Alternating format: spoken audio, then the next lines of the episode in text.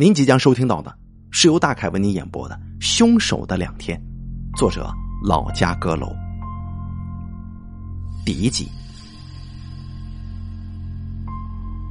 周荣在 QQ 上认识的这个网友叫于儿笑，一个与他年龄相仿的女人，住在他相隔不过六十里的小城里。在这段时间的聊天当中，周荣得知他单身独居，没有固定工作，深居简出。周荣想啊，这样的女人最容易被他这种成熟的男士所吸引。因此，当女人提出见面的想法之后，他一点也不感到意外。找了一个出差的借口，跟老婆交代了一下，便启程来到了这个小城。到达的时候是傍晚，天上下起了微微的小雨。从火车站出来，看到的是湿润油亮的马路，昏黄的街灯，灯下绰约多姿的梧桐树。周荣深深的吸了一口凉爽潮湿的空气。入秋以来，这不是第一场小雨了，但此时周荣站在这个地方，仿佛置身于一场梦境当中。身处于一个陌生的国度，一切的工作、生活当中的烦恼、郁闷，此刻都离得他很远，就像是发生在上一辈子的事情。这个叫做“鱼儿笑”的网友没有过来接他，只是在信息里留下一个地址。他知道他是找得到的，因为他对他说：“只要你在的地方，不管有多么隐蔽。”都能够被他逮到，因为他注定是属于他的。这句话让鱼儿笑，笑了很久。不得不说，这是一个懂得风情的女人。周荣心里面暗暗庆幸。他打了一部车，十块钱，司机便会帮他找到这个妖娆的女人。妖娆的女人此刻正坐在电脑前面，显然她今天是做了精心的打扮，不管是头发、眉毛还是嘴唇，又或者是衣服搭配、指甲修剪，都显得一丝不苟。这个时候，与其说等待，不如说她正在全力的搜索着什么。鱼儿笑的桌子旁边放着一个大水杯。杯子旁边有一个大大的烟灰缸，形状非常特别，就像是个鱼缸，可能就真的是个鱼缸改制的吧。桌子上还有几个药瓶子，奶白色，盖子松落，有个盖子压在烟盒上。这个桌面显得有些凌乱，但是却是非常自然的一幅素描静物构图。鱼儿笑这个女人嘛。长得过于普通，不过他的眉眼之间却有十足的魅力。细细尖尖的眼角带出一条如丝的纹路，这是一个要命的相格。据说呀，这叫美女锁，比美女痣还要命呢。这锁能靠死人吗？啊，当然了，指的是要男人的命。有个男人就很聪明。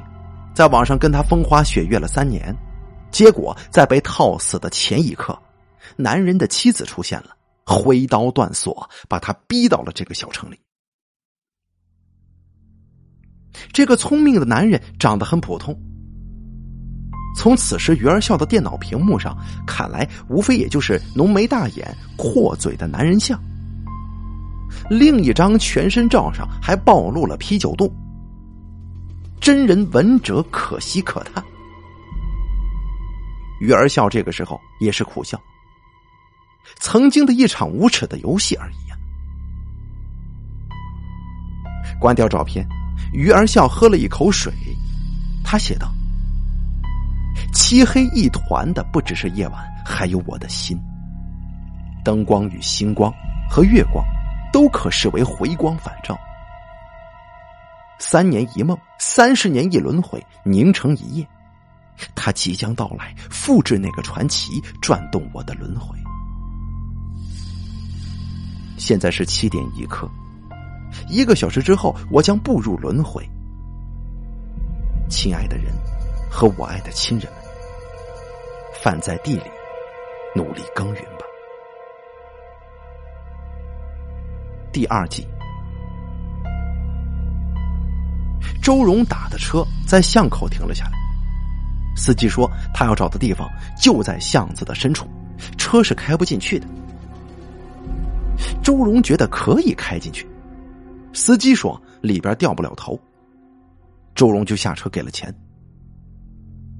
下车的时候，那个瘦小精干的司机突然伸头对他说了一句：“祝你好运。”周荣转头看了他一眼，这种尖嘴猴腮的长相是他讨厌的类型，所以他并没有说谢谢，甩门就走了。小巷阴暗的发紧，不过找到地址上的门牌也没费什么劲。这是一栋二层小洋楼，非常非常陈旧了。房子表达的意思很明确，什么意思？当初的主人很有钱，自从建了楼之后，开始一代不如一代。门口有一个小铁花门，他迈上去拍了拍，沉重的声音在里面嗡嗡作响。同时，他环视了一下四周。旁边都是一些一代不如一代的楼，似乎都没主人，只有这家透了点点灯光。门内没有反应，也听不到丝毫的声音。他正想要再次敲门的时候，旁边突然响起一个苍老的声音：“你找谁呀？”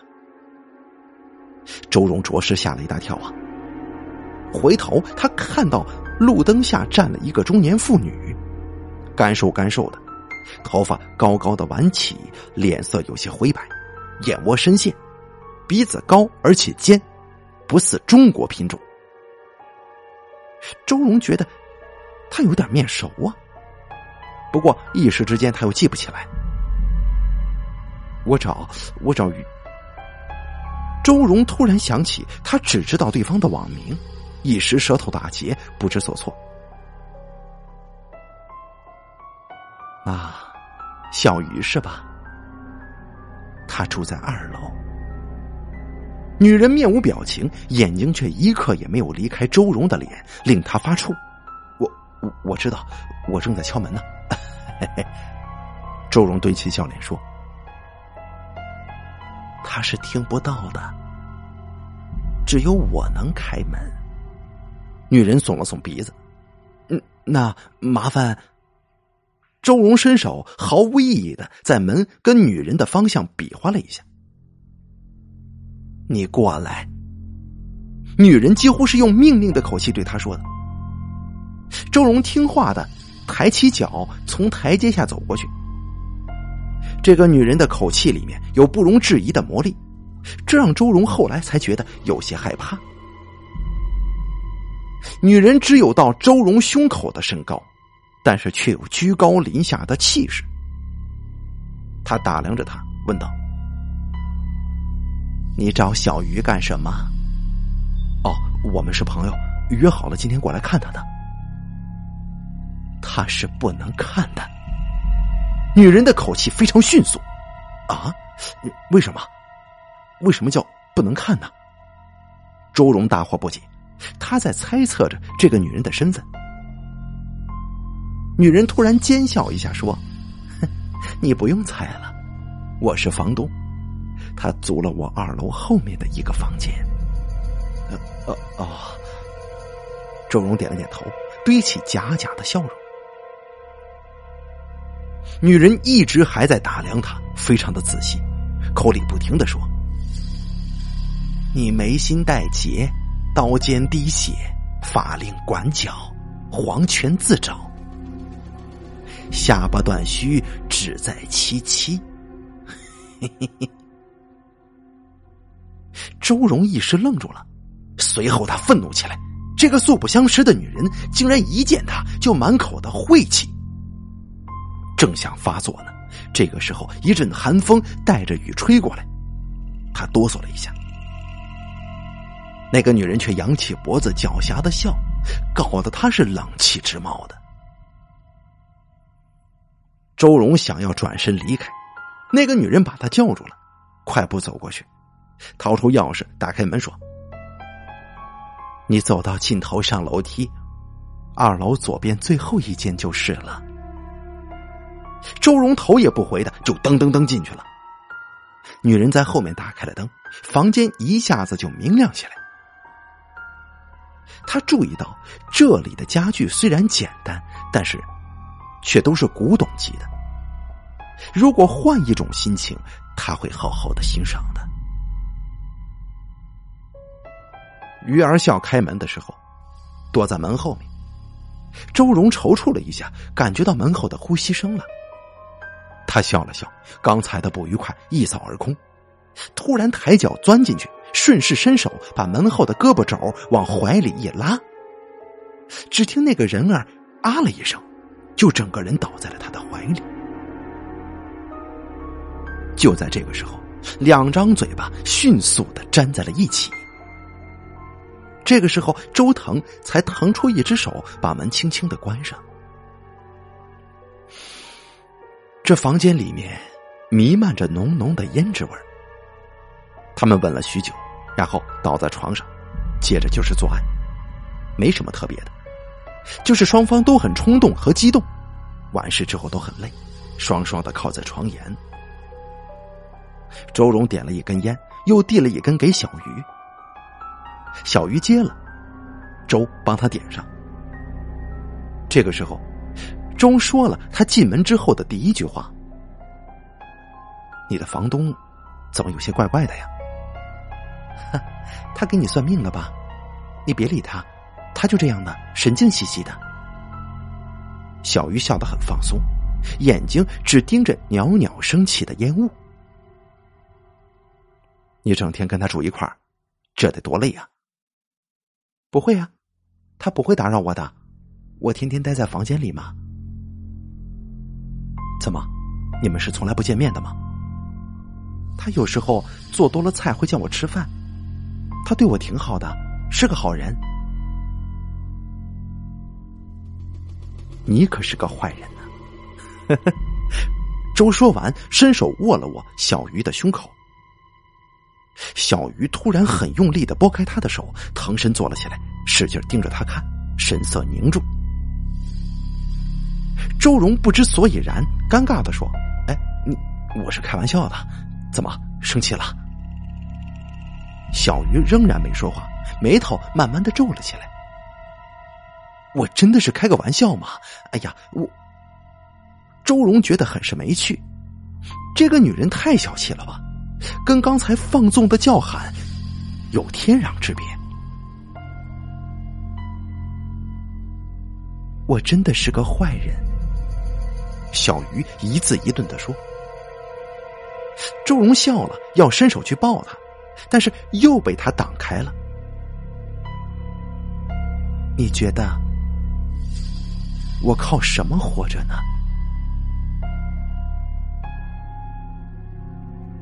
小鱼说这话的时候，表情非常僵硬。周荣心里一紧，不好的感觉就冒出来了，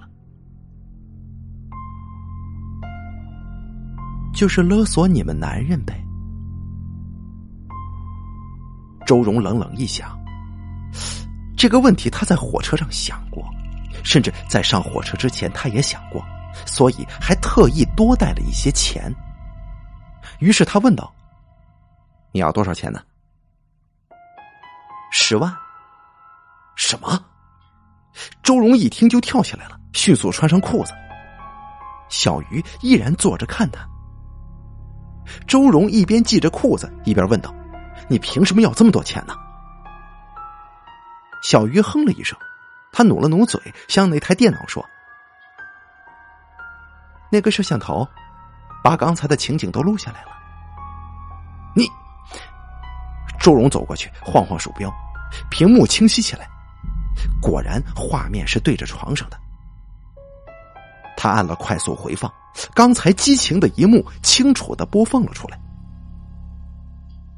周荣的脸转过去，深深的看着床上的小鱼，狞笑了一下，说：“哼，我现在就把他们删掉。”你觉得我像是一个这么笨的人吗？怎么？难道我删不掉吗？哎呀，实话告诉你吧，这个软件会每两分钟保存一次的。我设置了每次保存的地址都不一样，每一个文件都会自动拷贝一份，直接发送到我的各个邮箱。而且呀，这些保存地址我分散在各个系统文件夹里，有一部分还是隐藏的。最浅的文件夹有六层。每一个保存的文件都会自动换成其他的后缀名字。哼，你想想吧，要完全删干净，我自己都需要三个小时以上。没有我的配合，你可能这辈子都删不干净的。就算是砸了电脑，发件箱里的那部分你也无能为力。你查到了地址，你也没有密码呀。说完，小鱼可怜的看着他，还轻轻的为他叹了口气。周荣目瞪口呆的听完小鱼这一番如同雷击一般的说明之后，头脑当中一片混沌，眼前的美人顿时化作恶魔，张牙舞爪的，就像是一只大章鱼。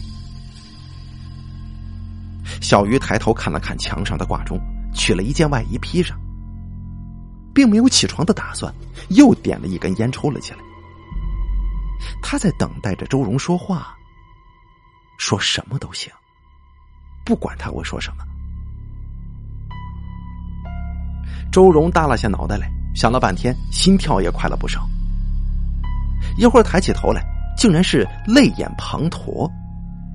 小雨，我我可能没有这么多钱呢，你你可以少要一点吗？行，小鱼爽快的说：“九万吧，不能再少了。我两个月才干一次的。我我给你两万行不行？你看我有老婆有小孩子，小孩在读书，我只是上班的拿工资的，我没什么存储的。我求求你了。”周荣哀求道。小鱼冷笑一声，鄙夷的看着这个垂头丧气的大男人，讽刺道：“你可别求我了，你刚才一进来不是挺男人的吗？话都懒得说，抱起老娘就干上了。老娘我呀，就喜欢你这爽快劲儿。”说完，又深深的吸了一口烟。周荣抬头死死的盯着小鱼，嘴巴欲言又止，哆嗦了几下。小鱼见到，扁了扁嘴说：“你有两条出路，第一，马上去取钱；第二，杀了我，把电脑砸了。哼，我谅你也不敢走第二条路。是个爷们儿，就赶紧穿了衣服去取钱。老娘明天呢就可以出去旅游了。我可告诉你，今晚我见不到钱，明天整个网上跟你老婆家、单位里。”可全部都是这部免费的电影了。老娘我是无所谓啊，一心想拍一拍三级片出个名什么的。没想到拍的东西一次都没卖出去，每次都给你们这些臭男人买回去了。周荣咬了咬牙，脸色由青转灰，头发仿佛都要竖起来。小鱼又抬眼看了看时钟，又看了看周。他晃了晃身子，拍了拍有点沉重的脑袋，说：“八点钟了，再晚的话，怕你找不到人筹钱了。行，今晚看样子是拿不到现金了，银行也关了门。这样吧，你给我写个欠条，然后我听着你挨个朋友打电话，直到凑够这个数。笔跟纸啊，都放在旁边桌子上了。”周荣下意识的看了看桌上早已准备好的纸笔，那笔正压在纸上，笔尖对着他，仿佛正在嘲笑他。快点写吧，要不先打电话也行。说完，小鱼跳下床来，身子摇晃了一下，差点跌倒。他勉强站住了，抓起手机递过去：“你用我的电话也行，充足了电。老娘的耐心是有限的，快点打呀！”说着，他还把手机往他身上拍着。妈的！周荣怒吼一声，使劲把小鱼推倒在床上。小鱼站立不稳，仰面就倒了下去。小鱼被这一推，一下子激怒了，歇斯底里一般的尖叫起来：“你要干嘛？想杀我呀？来人呐！有人强奸呐！”周荣的热血一下子就冲到脑门上，顾不得许多了。小鱼这一喊，扯断了他某一根紧绷的神经，他扑过去，紧紧的捂住他的嘴，不让他再喊出声来。小鱼的身子被他压在身下，动弹不得，只是张着两个惊恐的眼睛望着他，身子使劲扭着，喉咙里还拼命的发出呀呀的声音。这一挣扎，更让周荣感到疯狂，干脆拉过枕头盖住他的脸。最后一刻，小鱼的眼睛看了墙上的挂钟一眼，时间正好是八点一刻。他感觉到胸口炸裂一般的撕痛，脑袋沉的就像是塞了一块木头。周围死寂一片，周荣无力的瘫坐在房间的地上，双腿屈在一边，手臂有些酸软无力。床上正摆着一具正在慢慢变凉的尸体，枕头还压在他的脸上。这个房间里仍旧散发着浓浓的胭脂味道，在周荣闻起来，这可是死人的味道，就如同地狱里飘过来的信息。周荣扯了扯头发，此刻他的脑袋空空如也，耳际的头发也是一阵阵强烈的收缩。他站起来，想找一根烟。眼睛漠然的在房间里面搜索着烟盒，突然，眼角仿佛看到门下边的空隙里有一双脚在站着。啊，这……他的心脏像是被绳子给扯了一下，就要从喉咙里被扯出来。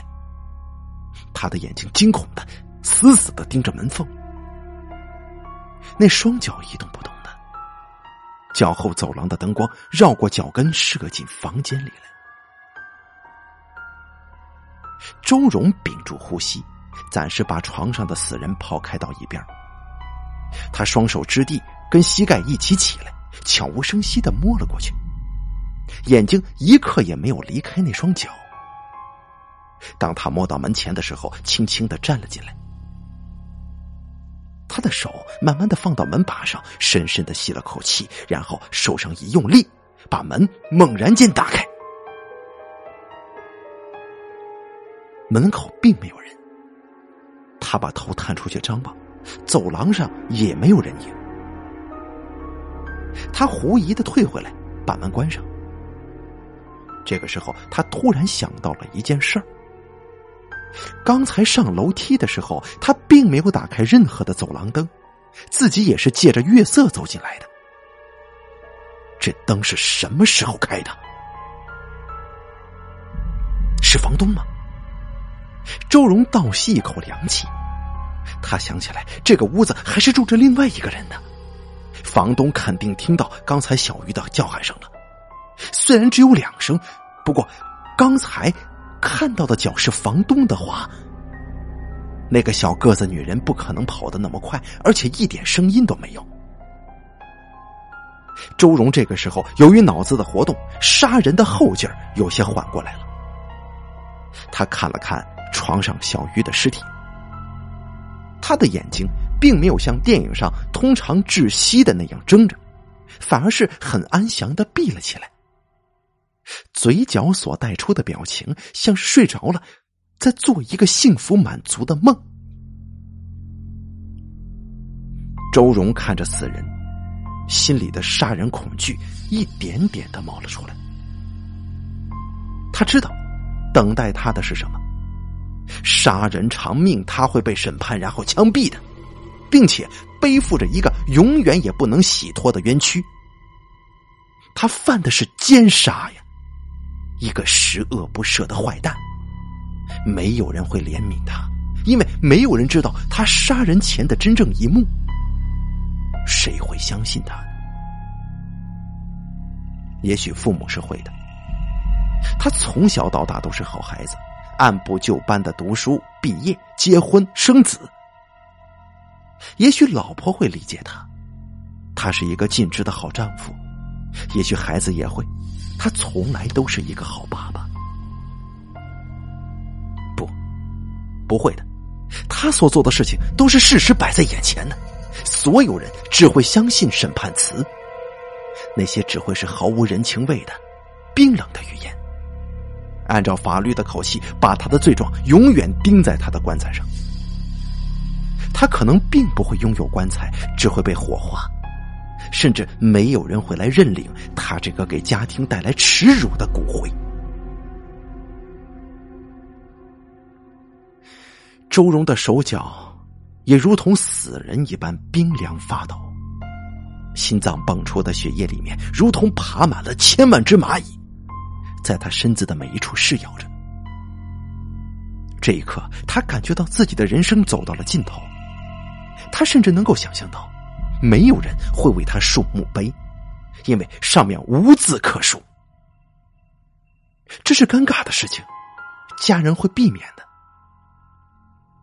周荣还想到，审判是耻辱的，既然一死，何必再受屈辱？除了看到法官嘴里的辱词，就是老婆、孩子、父母的眼泪，他会让他在死前心碎呀？何必呢？不如现在就死了算了。他突然希望躺在床上的是自己，起码床上的那个人已经安详了，没有此时此刻的烦恼。这个时候。他隐约听到隔壁有一个碰撞的声响，咔嗒一下。再仔细听的时候，声音没了，仍然死寂一片。周荣的眼前又浮现起那个可恶的房东，尖酸刻薄的嘴脸，跟那刺耳的笑声。周荣的心一横，转身开门，他要把这个可恶的老太婆给揪出来。就算一死，他也不想被这个老太婆给戏弄。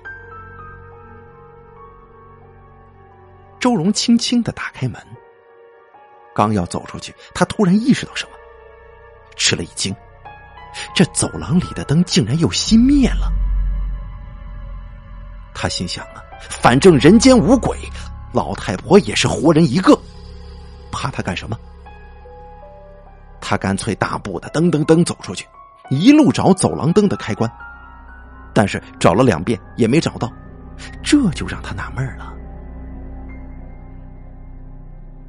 在走廊站了一会儿，他挨个的开始开门，一共只有三个房间，每一个都搜了一个遍。这两个房间都仿佛一百年没有人进去过，里面的家具都盖了白布，铺上了厚厚的一层灰，地面上也是灰尘。他注意了一下，并且踩上去会呈现出一个很清晰的脚印出来。然后除了他的脚印之外，再没有其他的脚印了，说明短时间之内没有人进来过。这事儿就更加让他纳闷了。他相信那个女人肯定刚才出现过这层楼里面。周荣走出来，他决定下楼去。今晚无论如何也得找到那个老太婆。他到楼下，下面是一个客厅和一个饭厅，还有一个厨房，另外一间紧紧关着的房门。他走过去，用力敲了敲，没有反应。他再敲，然后把耳朵贴在门上，仔细听了一会儿。但是他听到的，只是自己的心跳和呼吸声。他喊了一下：“有人吗？房东，开门呐！”还是没声音。周荣冷笑一下，那个老太婆一定是吓坏了，因为她知道自己刚刚杀了人，以为要来杀他的。他甚至能够想到这个女人躲在被窝子里面瑟瑟发抖的样子。于是他继续说：“房东，我现在出去了，你可别上楼，保护现场啊！”说到后面，他竟然觉得好笑，就笑出来了。说完了，里面还是没声音。他下意识的用手转了转把手，门是锁上的。他松开手，往门外走。刚走到大门口，这门就吱呀一声自己开了。啊！周荣吓得收住脚步。门外进来一个人，正是那个老太婆。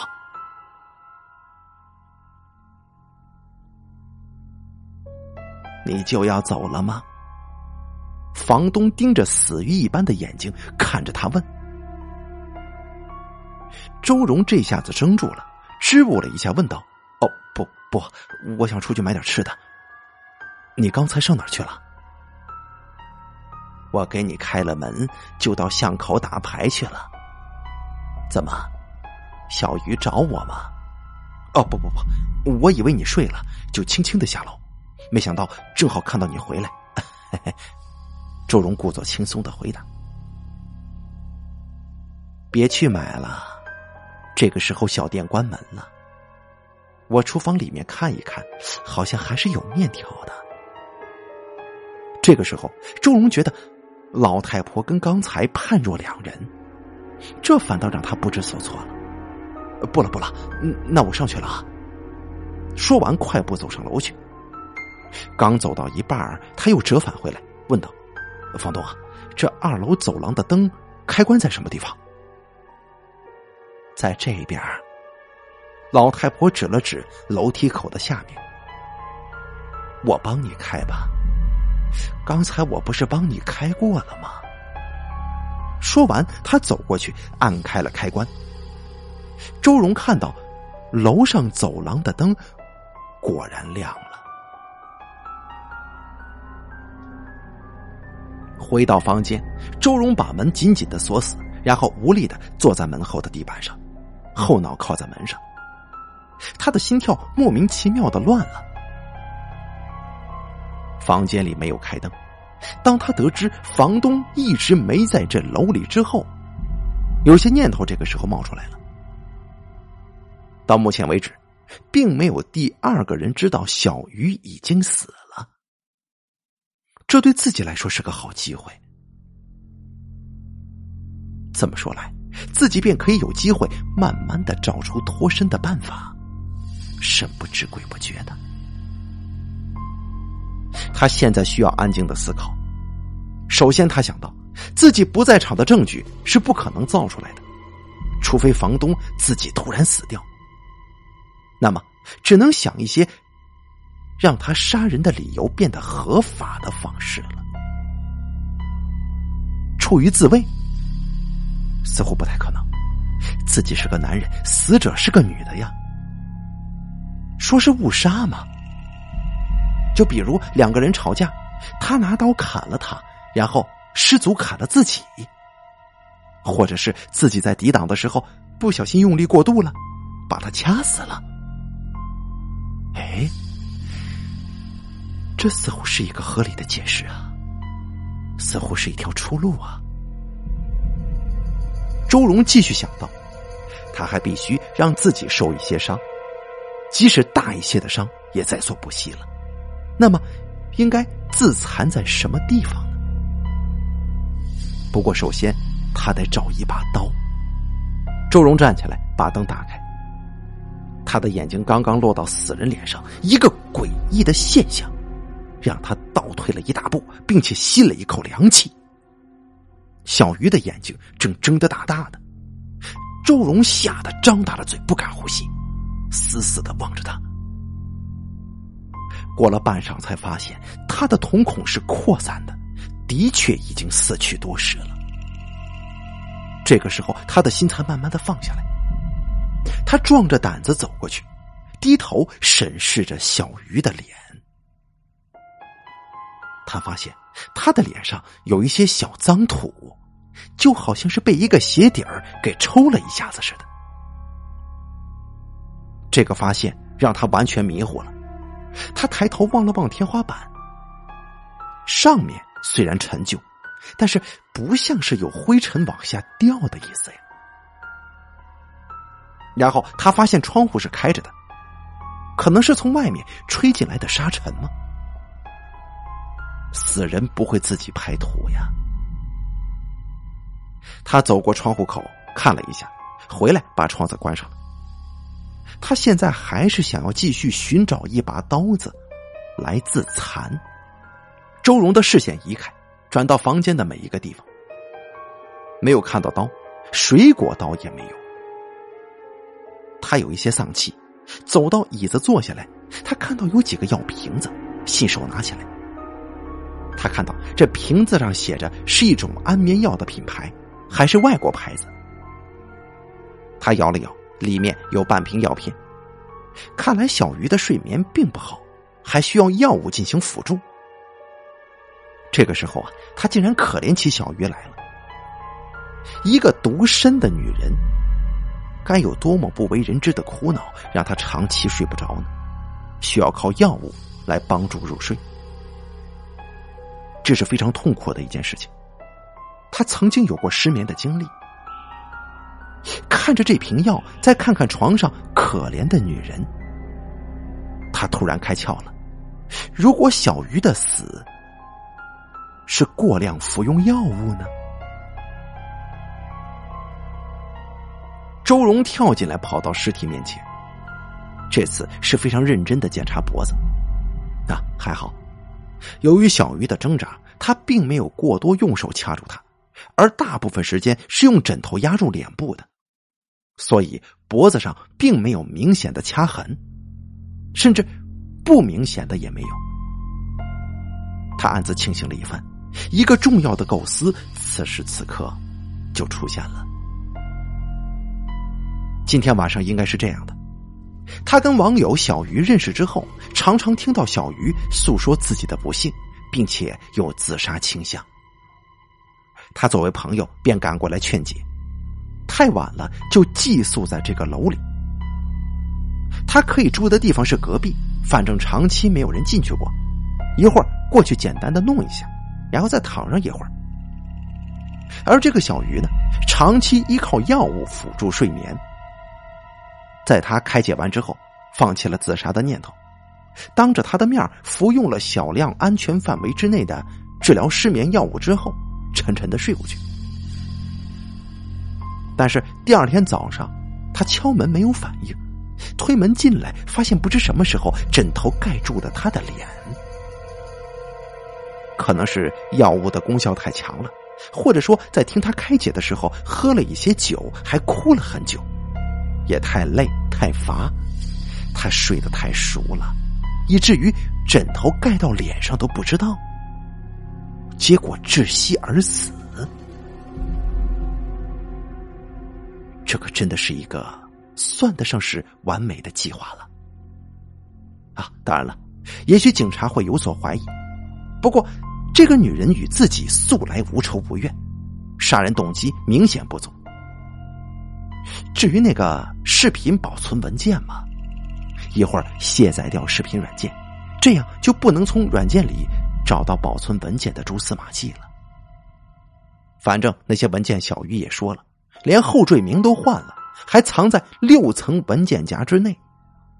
不知道的人是不会想到的。网站里的邮件嘛，哼，就让他永远见鬼去吧。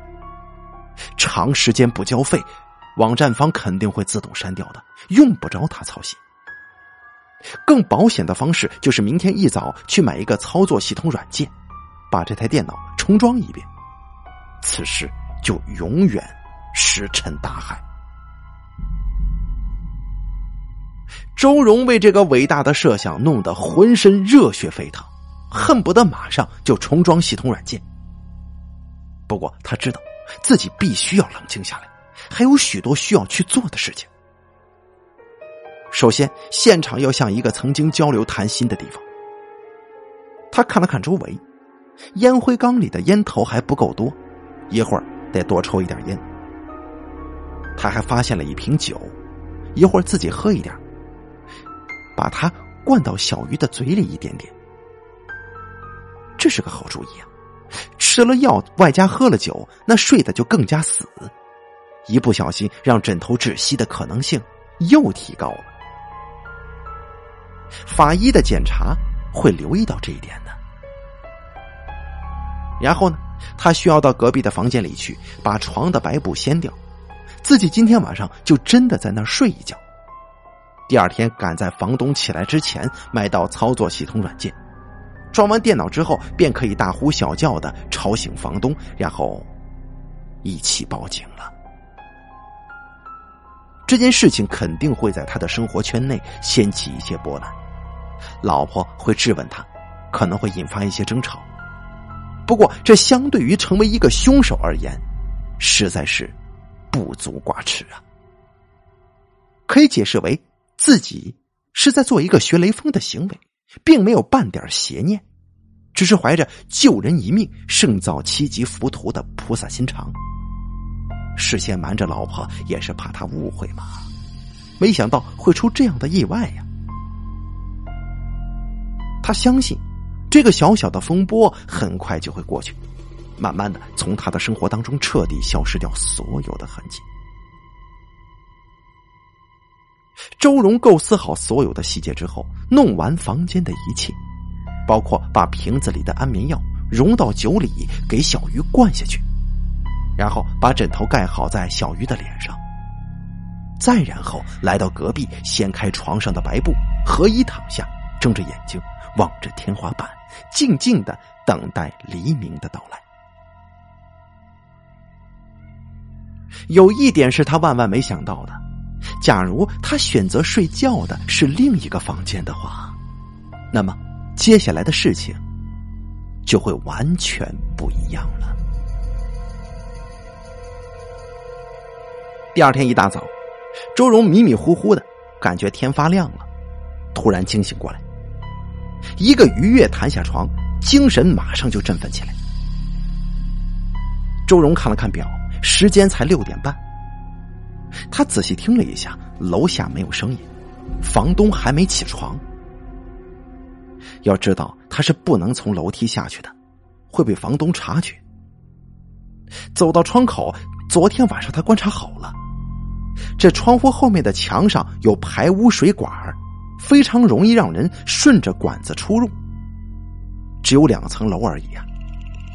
下楼的时候，周荣几乎没有需要用到管子，只是小心的把身子挂出去之后，直接就跳下去了。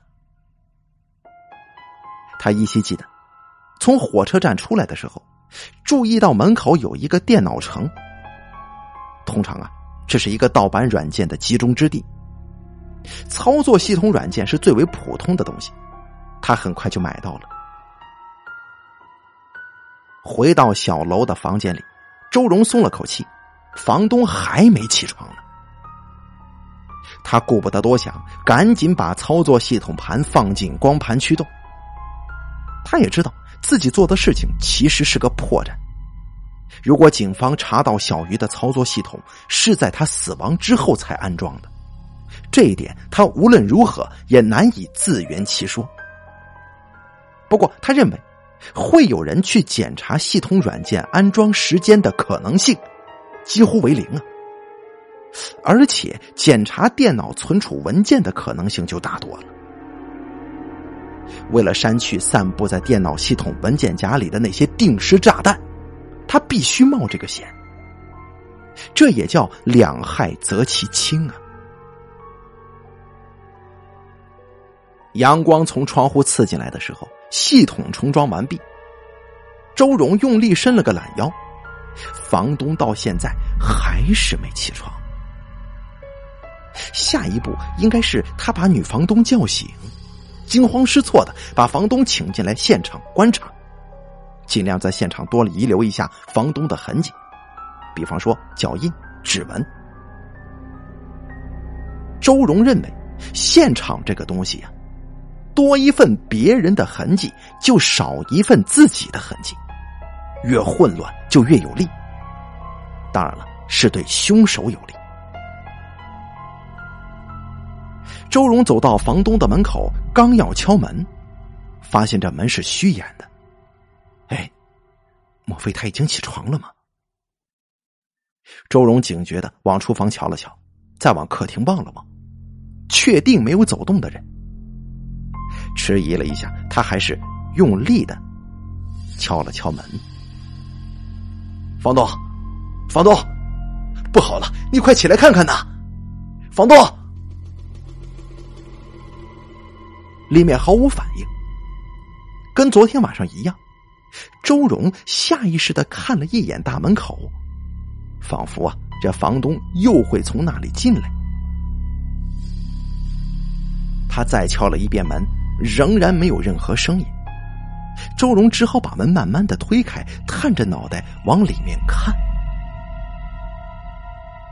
这是一个民国时代的房间，幽暗古朴，有巨大的梳妆台跟红木衣橱。衣橱的门上雕刻了梅兰竹菊。对着衣橱的是一张巨大的方形的老式木床，床的两边挂着浅蓝色的蚊帐，蚊帐两边挽到床棂上。床上躺着房东女人，赤足朝外，身上穿着白色的睡袍，脸上盖着一个绣花枕头，与楼上小鱼的情景一模一样啊！周荣感觉到头发在一瞬间就竖起来了，他看到的情形让他呆若木鸡。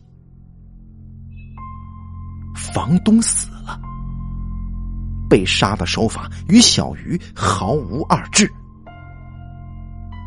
一时间，周荣面对着熟悉的死状，仿佛他也是死在自己的手里一样。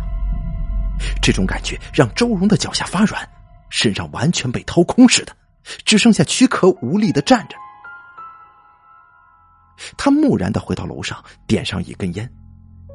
不行，他必须让理智迅速的回到自己大脑里。事情变得越来越复杂了，完全打乱了他的思维。他需要从里面找出逻辑来，否则就算自首坦白，他也难于解释这一切了。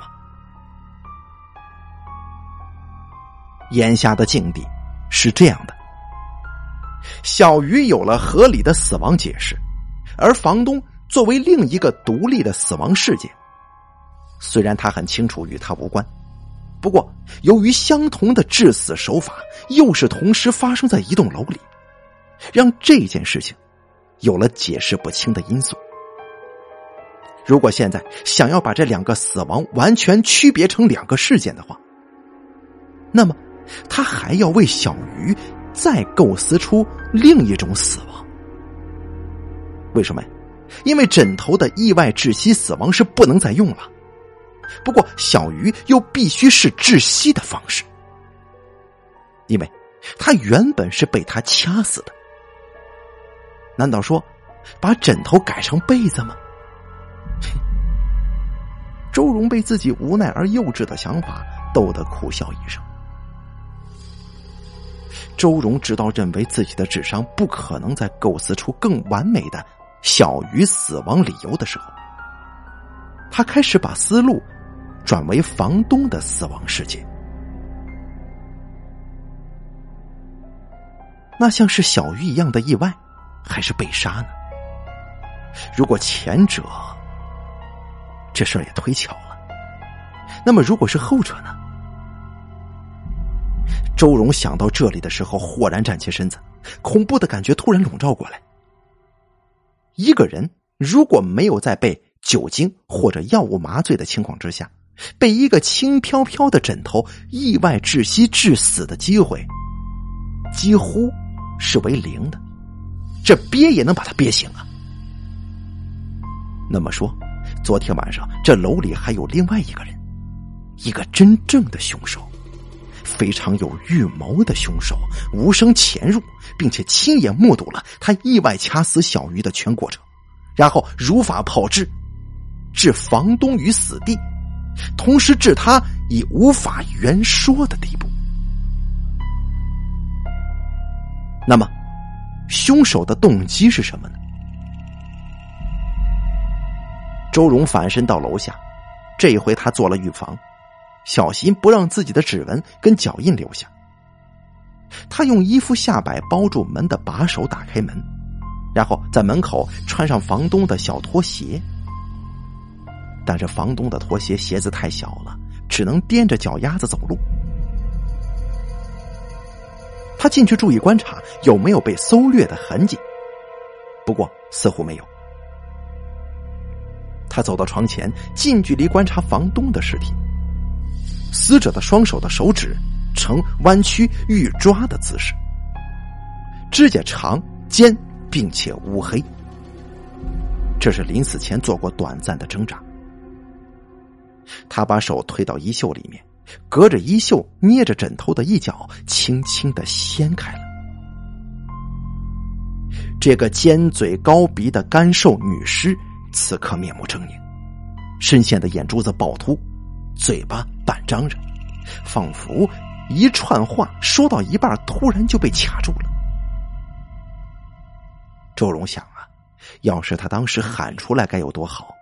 也许自己会现场抓住凶手，然后一番搏斗把凶手打死，将小鱼还有房东的死通通都计算到凶手的头上，自己最多也就算是个正当防卫。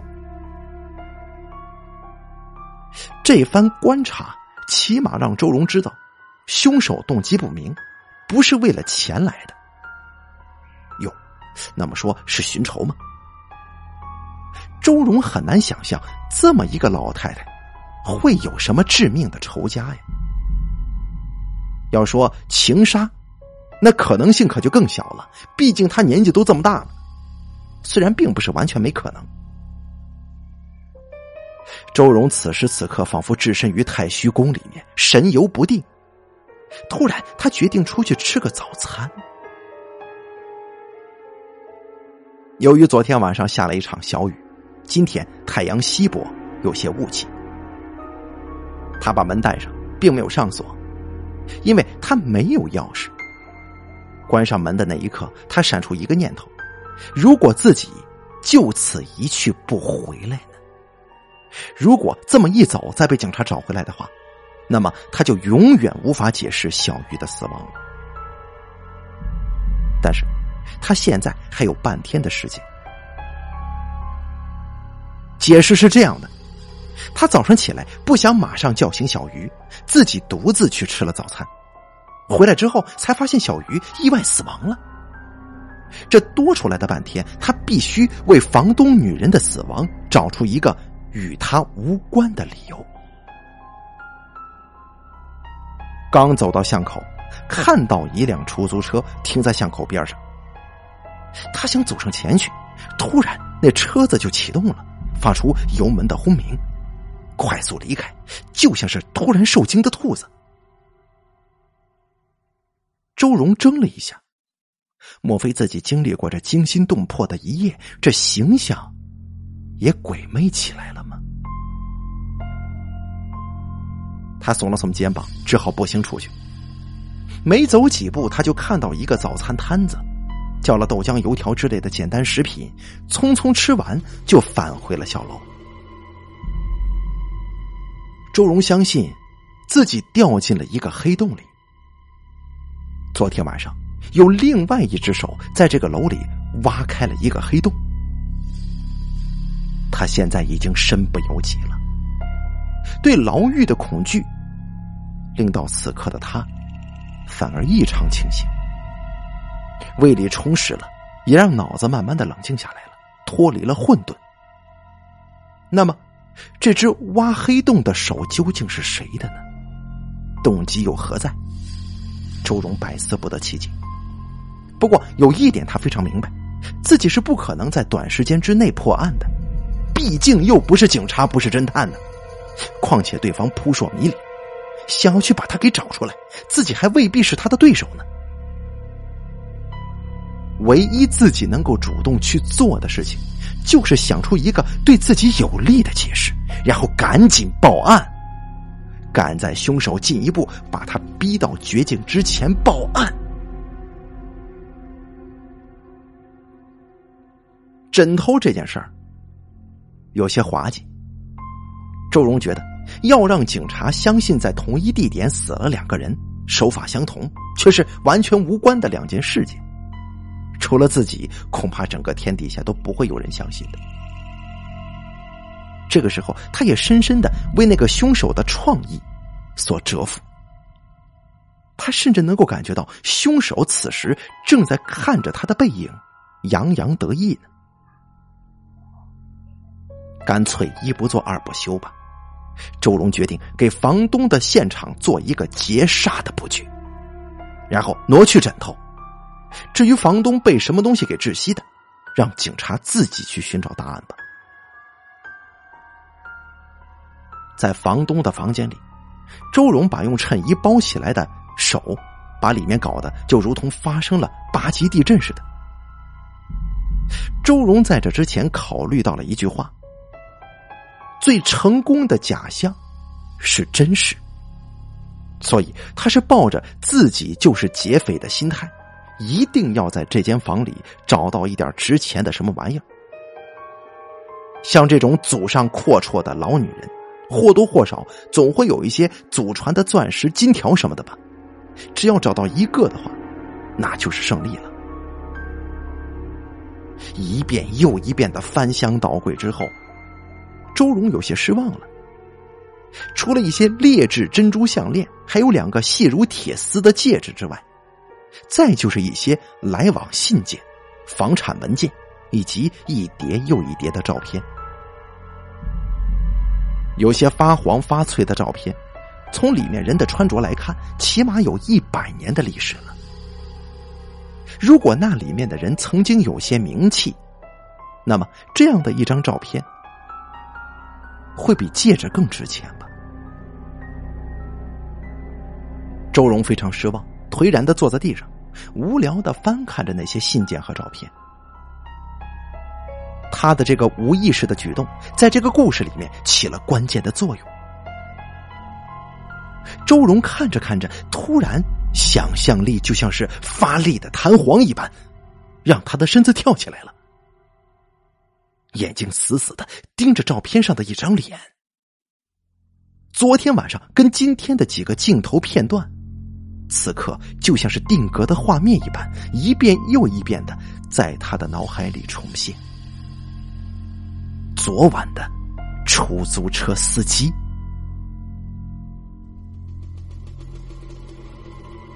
今天早上那辆匆匆逃走的出租车，周荣虽然没注意，但是现在想起来，车上的司机正是昨天晚上那个尖嘴猴腮，也正是。照片上的这个人，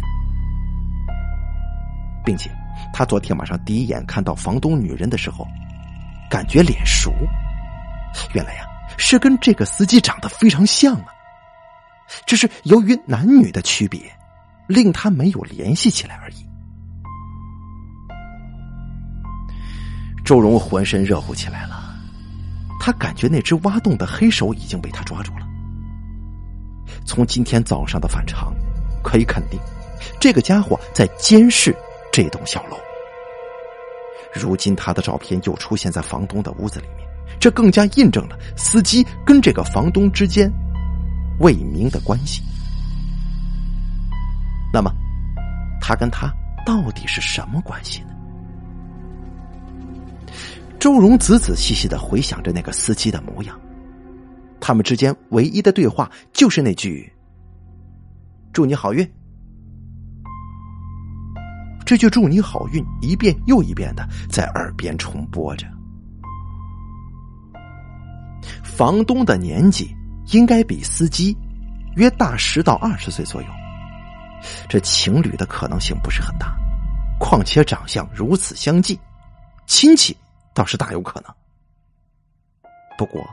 如果是亲戚的话，怎么可能下得了手呢？这中间有什么家庭恩怨吗？如果是财产纠纷，房东女人似乎没什么值钱的东西，给周荣的感觉也并不是经济很阔绰的样子呀。不论如何，找到这个司机是眼下最需要做的事情。就算他不是凶手，他也必定知道更多的事情。既然知道他是出租车司机，要找起来的话是并不难的，并且还有照片呢。周荣刚刚转过身子，他看到门口不知什么时候已经站了一个人。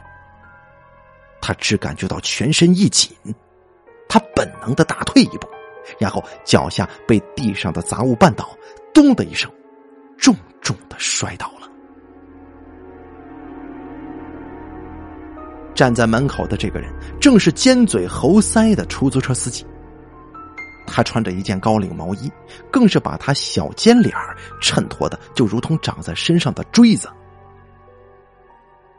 他此时阴沉着脸，死鱼一般的眼睛直勾勾的盯着周荣，这令周荣感到无来由的发寒。你你，周荣语塞了，竟然一时无词可说。尖嘴猴腮此时却笑了。他走过来，伸出手指指了指床上的尸体，说：“她是我姑妈，你竟然把她杀了。”语气平平淡淡的，就像是在说：“这是苹果从树上摘的。”周荣狼狈的爬了起来，怒目而视，接着从鼻子里哼出一声冷笑：“哼，你才是凶手吧？你看，这是什么？”说完，他扬了扬手中的照片。那是我的照片，我刚才不是说了吗？她是我姑妈，这是我们家的祖屋。你能在这里找到我们家祖上五代所有人的照片的？啊！周荣一下子愣住了，他看着地上散落的照片。是的，所有人都会相信他所说的话。我叫金卡，我姑妈。叫金八妹，相信你并不知道我姑妈的名字吧？虽然你把她杀了，呵 呵你你凭什么口口声声的说是我把她杀了？我今天早上发现的时候，你姑妈她就已经死了。金卡笑了两声，没有理会周荣的话，眼睛晶亮晶亮的扫了一下凌乱的屋子。我真没想到你竟然会回来搜刮。我姑妈这儿可没什么值钱的东西，这唯一值钱的嘛，可能就是这座老房子了。可惜呀，你是搬不走的。周荣想去辩解一番，金卡挥了一下手，止住他，自顾自的说：“你别生气啊，我说这话是有道理的，因为昨天晚上我来过这里，亲眼看到你杀了我姑妈。”什么？这话如同炸雷，把周荣一下子给炸懵了。转而又想到这个狡猾的家伙竟然如此厚颜，便冷笑一声说：“哼，那你为什么不阻止我呢？”金卡展露了一下他的金牙，咧嘴冲他乐了乐，说道：“老实说，我当时并不知道你是要去杀我姑妈的，只是看到你半夜摸进了我姑妈的房间。”这作为侄子的，我很理解我姑妈守寡十八年，这点私事儿我也管不着。没想到啊，后来发现你竟然是去杀我姑妈的。周荣乐了，我昨天晚上的确下楼找过你姑妈，不过不是半夜，并且也不是在房间找到的，而是他刚好从外面回来，我们俩说了两句，然后我就上楼了。我就再也没下来过，这里面没有外人，咱们可以实话实说吗？金卡摇了摇头说：“不不不，你说的是前半夜的事儿，那个时候我不知道，我只知道我在后半夜就站在客厅的中间，而你走下楼梯竟然没有看我一眼，直接就进了我姑妈的房间。我还留意到你是半闭着眼睛的，像睡着了一样。”你是在编故事吧？似乎你是想说我梦游了，杀了你姑妈，而你正好目击了这一切。那么，你告诉我，你是怎么进来的？你后半夜进来干什么呢？OK，好吧，我从头给你说说这件事儿。金卡背起手，夺起方布，紧锁着眉头，仿佛陷入了很认真的回忆当中。昨天晚上我载你过来，你说你要去这个地址，而正好是我姑妈的家。你能够明白我当时的心情吧？这当侄子的嘛，总会关心一个孤苦伶仃的亲戚的。可是我姑妈从小就不喜欢我，这些年他也没怎么跟我们来往，根本不知道有这么一个时刻关心他的好侄子呀。我姑妈是个苦命的人。他这一代啊，就只剩下他了。我爸爸也早早去世，我们家族一代人呢是人丁凋零。就像我这一代，也只是我这一个。姑妈她二十多岁就守寡，一直是孤孤单单的守着这个破房子，仅靠出租一两个房间度日。我好几回给他钱，都被他退回来了。哼，真不知道我做错了什么。这个固执的老太婆。啊不好意思，扯远了。就说说昨天晚上吧。你下车之后，我一直都在心里挂着这事儿。你这么一个陌生人去我姑妈家干什么呢？后来啊，我开车绕了几圈，没有客人，干脆就不坐了。绕回来的这里，我偷偷从窗口搞开插销，爬了进来。没想到，我刚进到客厅，就看到你从楼梯上走下来。这里没有可以藏身的地方，我当时也是愣住了。可是你却好像并没有注意到我，就从我面前走过，进了我姑妈的房子。我当时心想，你果然是我姑妈的拼夫啊！当时我还暗自佩服我姑妈呢，这么一个干瘦的老女人，哼，这老来福气不小啊，找了一个年轻的小白脸儿。于是呢。我就没好意思去打扰你们，我就自己上楼了。楼上有个房间是我小时候住的，我想既然过来了，就重温重温呗。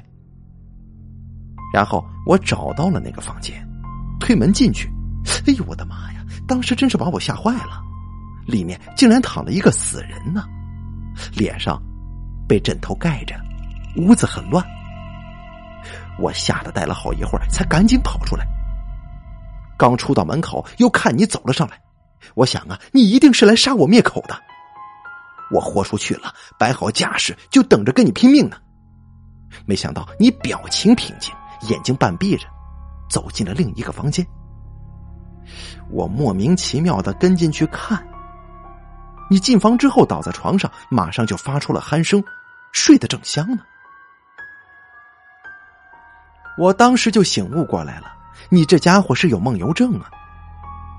这个时候，我想到我姑妈，再想到隔壁的死人，这不好的念头就涌上来了。我连忙跑下去，去姑妈的房间一看，果然我姑妈死了，并且死法跟楼上的女人是一模一样的。我承认，我当时可以用屁滚尿流来形容，连滚带爬跑出楼，回到车上，我喘了半天的气才缓过来。然后我也开不动车了，手脚一点力气都没有，只是一个劲儿发抖。于是我便坐在车上，一直坐到天亮。今天早上我正迷糊呢，突然看到你走过来，我就吓得赶紧开车逃跑。走出一段路之后，我才清醒过来，我觉得这样走了不好，那毕竟是我姑妈呀，我得回来。如果我不能劝你自首。我起码要告诉你真相。我相信你可能并不是一个凶残的杀人狂，可能是出于精神原因。如果你自首的话，我可以做你的证人，证明你是在梦游状态下杀人，至少用不着枪毙吧？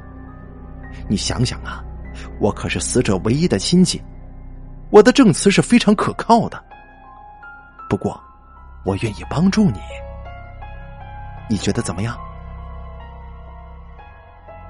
周荣安静的听完这个非常美妙而且惊悚的故事，他几乎是用感激涕零的眼神看着尖嘴猴腮。他的眼睛一直没有离开过金卡，他对这个故事没有任何怀疑，他只是在思索着另外一件事情。等金卡说完了，他走过去，抓起金卡鸟爪子一般的手，用力握了一下，声音带着些许的颤抖说：“谢谢你，你可以陪我自首吗？”金卡耸了耸肩膀，拍了拍他的手背，充满同情的说：“我会的，相信我。”周荣想了一下，说：“我，我还有一件事情要做。什么事情啊？我想给家里打个电话，跟我老婆告别一下。虽然说是梦游杀人，但毕竟杀了两个无辜的人呢。至少有一段时间，我是不能回家了。”周荣的声音有些哽咽。“啊啊，我理解。”金卡点点头。“咱们到楼上去吧。”我，的电话在楼上呢。周荣说。他们一起来到了小鱼的房间。此时的房间给人一种冰窖的感觉。周荣找到烟盒，点上烟，拿起电话，看了一眼金卡。金卡微笑着。周荣抱歉的看着他说：“不好意思啊，我想到隔壁去说话。你知道的，我老婆可能会有些激动。你，你会在这里等我吗？”金卡点了点头，也找了一个椅子坐下来，抽出烟就点上了。周荣拿着电话出去了。过了好一会儿，周荣脸色沉重，回到小鱼房间里来。金卡见到他站了起来，看着他。周荣向他做了一个手势，示意他坐下来，然后把手机放到桌子上，找了一根烟点上。金卡莫名其妙的看着他，等着他开口。周荣深深的吸了一口烟，冲金卡一笑，说道：“金先生，在我自首之前，我也想跟你讲一个真实的故事，你愿意听吗？”金卡如释重负一般的吐了口气，点点头说：“啊，你说吧，我会听的。谢谢啊。”周荣又深深的吸了口烟，从口袋里掏出一个信封，捏在手里，开始了他的故事。这里有一封信，是一个女孩子写的，我想先读一遍给你听听。这是一个非常凄婉、非常无奈的故事。收信人，我先隐去。我只从内容开始念起。当你拆开这封信的时候，我已经不在人世了。谢谢你这段时间里对我的照顾。在这里，我第一次感受到了母爱，虽然很少很短，但是却如此真切。如果不是我时日无多，我一定会一直待下去的。默默的享受人间的这份温暖。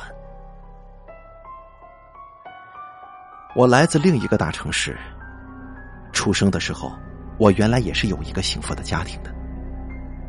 可是就在我还没有来得及学会叫爸爸妈妈，我爸爸就把我妈妈给杀了，然后被判了无期徒刑。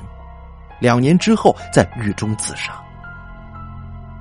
从来没有人告诉过我这件发生在我爸爸妈妈身上的故事。我甚至不知道我有没有爷爷奶奶。后来我知道，他们认为我不是我爸亲生的，所以也就把我遗弃了。而我的外公外婆家却始终认为我是我爸亲生的，所以不能要我，因为我爸爸杀了他们的女儿呀。我从小生活在一个大家庭里，我爸工厂的所有工友们把我抚养成人，我的每一笔学费都是大家凑的，我的每一件衣服都是他们的孩子曾经穿过的。晚上我住在我爸爸以前的宿舍，一间八平方的砖房。我每天可以在工厂食堂任意吃饭，我是那里唯一不用饭卡就可以打到饭菜的人。我很争气的，因为我没有太多的小朋友跟我玩于是我就有了更多的时间去读书。直到我考上大学，我这才真正的离开那家厂子。临走的那天，很多人来送我，我站在厂门口，对着那块厂牌，我使劲磕了十九个响头，因为这里养育了我十九年。我当时就知道，我是永远不会再回来了。我欠这个厂的，是我这辈子都不可能还得起的，所以我也不敢再回来，也不能再回来。大学毕业之后，我去了另一个大城市，在那里生活三年之后，很多人开始给我介绍对象。无意当中有一次，我听到别人好心介绍，说我条件不错，一个亲戚也没有，能少很多负担。哼，这话让我这些年好不容易筑起来的堤岸一下子崩塌了。我一个人锁起来，足足的哭了三天三夜。因为那些我从来没有谋面过的负担，我从来未曾谋面。从此，我拒绝了所有好心人的介绍。后来，我自己却主动爱上了一个男人。这个男人比我大十多岁，我们认识几年。我跟他的妻子是同事，他妻子我们都叫大姐。经常去他家，有一回我们开了一个玩笑，他拍拍我的头说：“我们小孩子调皮。”就这么一拍，我突然爱上他了，无法自拔。我一封又一封的给他去信，我当时完全疯狂了。我并不了解他，也不知道我到底爱他什么。总之，每时每刻，我的脑海里都会浮现出他拍我脑袋的时候。给我带来的浑身战栗的感觉，巨大的幸福瞬间将我的理智彻底瓦解。直到有一天，我还记得那天下大雨，很晚了，你敲开了我的门，手里捧着一个包，脸色苍白，呼吸急促的对我说：“要把信都还我。”我没有放过他。我们从那天晚上开始，同时陷入了更加疯狂的境地。那段时间是幸福的，虽然我们都胆战心惊。后来，他的妻子，我的那位大姐，终于知道了，在我的家里、公司里，甚至大街上，只要我能出现的地方，都会遭受他无情的屈辱，而我从来都不发一言。知道他累了，我才会站起来离开。我一直在等待，等待他会站出来抱着我，对我说他爱的是我。可是他一直都没出现，再也没露过面。我先是失望，然后绝望，自杀了一次，被同事救了回来。住院的时候，意外被医生告知我患了晚期的胃癌。这是长期吃二手油煎煮食品的后果。这使我想起了工厂的食堂。不过，我没有怨言的，因为这个食堂养育我十九年的恩，是比任何东西都要大的。出院之后，我辞职了，然后搬到了这里。我的日子不会有太多了。这些天我已经吃不下任何的东西。每天早上，我都大量的吐出鲜血。我不想再忍受发病前的痛苦。今天晚上我会死去的。我给自己定的时间是晚上八点十五分，那是我出生的时间。对于我的出生，我只能记得这个了。由于我对那个把我像扔一件旧衣服一样的胆小男人的怨恨，我同时也非常想知道。男人究竟有多恐惧家庭的伤害，而不惜牺牲另一个世界上真正爱他如命的女人？所以今天晚上会有一个男人到来，我将在临死之前解开这个心结。我会在七点一刻服下安眠药，这个量是我上次自杀得到的经验。我将有一个小时的清醒。然后没有及时抢救的话，我会平静的死去的。这个陌生的男人是个牺牲品，我并不同情他，因为没有人逼他过来。但是我怜悯他，就像是我怜悯那个伤我一生的男人一样。如果我死去之后，不管这个陌生的男人有没有去自首，都请法医为我检验。如果我死于药物，那么他就是无罪的；如果我在药物之前死于他手，那么请将这封信给警察看。我作为死者，我愿意证明他是无辜的。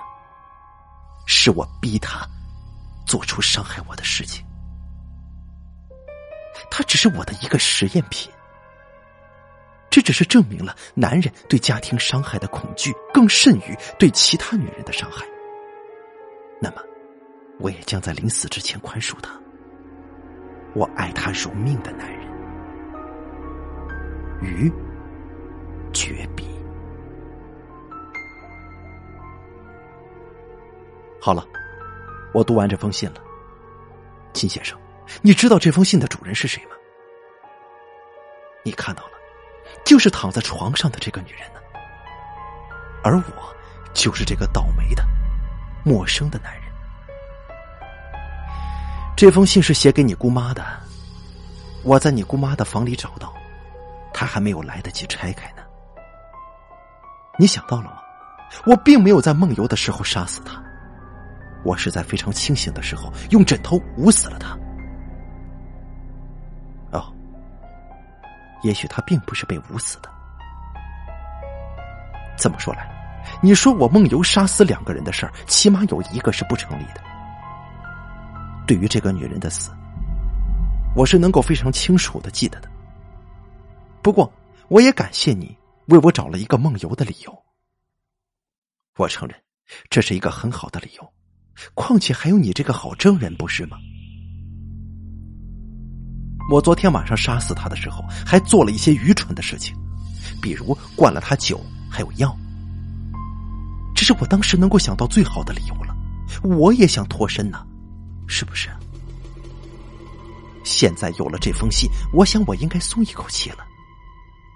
毕竟我又不是杀人犯了呀。那么，咱们现在来说说，我们俩昨天晚上还都干了些什么吧。首先，我到了这屋子之后，你根本就没有开车离开，而是很快就跟了上来。你到的时候看到你姑妈离开，是去打牌吧？好像，你进不了门，然后就从后面的排污管道爬上来。那管子正好在这间房的窗口，所以你看到了我杀死小鱼的过程，这让你很惊讶。后来你看到我并没有马上逃跑的意思。这让你琢磨不透，但是聪明的你突然唤醒了你一直压在心头的欲望，那就是你想让你的姑妈死。她一死之后，这个房子唯一的继承人就是你了。你说过的，这房子非常值钱，不是吗？然后你想从隔壁的房间窗子进去，弄窗户的时候，你发出了一点声音，被我听到了。我于是去检查房间。你就不敢动了，而我也没有检查到什么，因为这个时候你还在窗户外面待着呢。后来我回到房间里了，你便爬回到楼下，从楼下的窗户进来。那个时候你姑妈还没有回来，你要找一个地方等待机会，于是想到二楼的空房间。那个时候走廊的灯是亮的。你生怕你自己的影子会惊动到我，所以你在楼下就把灯关了。然后你很聪明，选择了一个没有床的房间。你知道我检查过房间的，知道哪间有床，并且我如果不离去的话，也肯定不会跟死人待在一个房间的。所以，我们没有在昨天晚上碰到面。等到我睡着。你摸下楼去，把你姑妈给杀了，用的手法跟你看到的我的手法是一样的。这就是你到现在还在自鸣得意的地方。干完这一切之后，你回到车里琢磨着，如何让我把你的事儿一起承担下来？你可以安稳的继承祖业，对吗？其实这祖业早晚都是你的，你何必要这么心急呢？金卡先生，你能想出我梦游的情节也实属不容易。如果我没有找到这封信的话，我的方寸就会乱掉。即使明明知道你是编的，但是我的确杀了小雨，我还是会接受你的意见的。我的故事怎么样，金卡先生？周荣微笑的看着金卡，尖嘴猴腮，已经有些坐不住了。他冷笑道：“哼，编的不错嘛。不过那封信也只是把你杀这个女人的事儿给解脱了。”可是我姑妈的死，你没有证据证明是我干的，你也只是推测，而警察我估计更愿意相信另一个说法吧。什么说法？你错手杀了这个女的，或者不是你杀的，她是药物致死的。但是当时的你是相信自己杀了他的。然而这个房子里还有另一个人住着，那就是我姑妈。你昨天晚上到这里来。唯一能够指证你的人就是我姑妈，所以你这是典型的杀人灭口啊，完全符合杀手的逻辑嘛？哼，这么简单的逻辑，却让你无法辩解，你同意吗？是的，我同意。所以，金卡先生，还是认为我应该接受你的忠告，并且接受你的恩赐。做我可靠的证人是吗？如果你愿意的话，我并没有改变帮助你的初衷的。我这人呢，非常大度，不是吗？金卡先生，你姑妈应该是一个非常爱美、爱整洁的女士，不是吗？尖嘴猴腮，没有想到周荣会突然有此一问，一时有些摸不着头脑，点点头说：“是啊。”他平时只是打打牌，没有什么其他的粗重活的工作，对吗？没有啊，你什么意思？金卡满脸疑惑，一股不太吉祥的感觉冒了出来。金卡先生，我也了解这一点。我仔细的观察过你姑妈的指甲，修剪的非常细致整齐，除了两个手的食指跟中指之外，其他的都非常干净。那么，这四根手指的指甲为什么就这么脏呢？里面塞的污秽之物又是什么呢？啊！你说什么？金卡脸色发青，冷汗一下子就渗出来了。金卡先生，你很刻意的把毛衣领子竖起来，这一点你刚刚进来的时候我就注意到了，因为你是一个司机。车里没有这么冷，有暖气开着呢，没有必要这么夸张，把脖子包的如此严实吧？除非啊，你脖子上受了见不得人的伤，比如说被你姑妈的指甲给抓伤了。你你，尖嘴猴腮，下意识的用手把领子紧紧的攥住，脸色死灰一般的发白。眼睛像是要喷出火似的，怒视着周荣。周荣转头看着桌上的电话，继续说：“我刚才到旁边房间打电话，不是给我老婆打的，而是给警察局，并且现在电话还是通的。警察先生在另一边，把咱们刚才的对话都做了录音，他们正在赶来的路上呢。你啊！”金卡无力的松开了手，脚下一飘，跌坐在地上。周荣看着他，叹了口气，摇摇头说：“其实这件事情都是因我而起的，是我把你害了。否则你有害人之心，也没有起义的机会啊。”周荣后来也被判了两年徒刑，罪名好像是。破坏现场、妨碍公文什么什么的，他也没上诉。妻子在他出狱之后才提出离婚，他爽快的去签了字。最后，他对他妻子说了一句谢谢，表达他对这两年守候的歉意。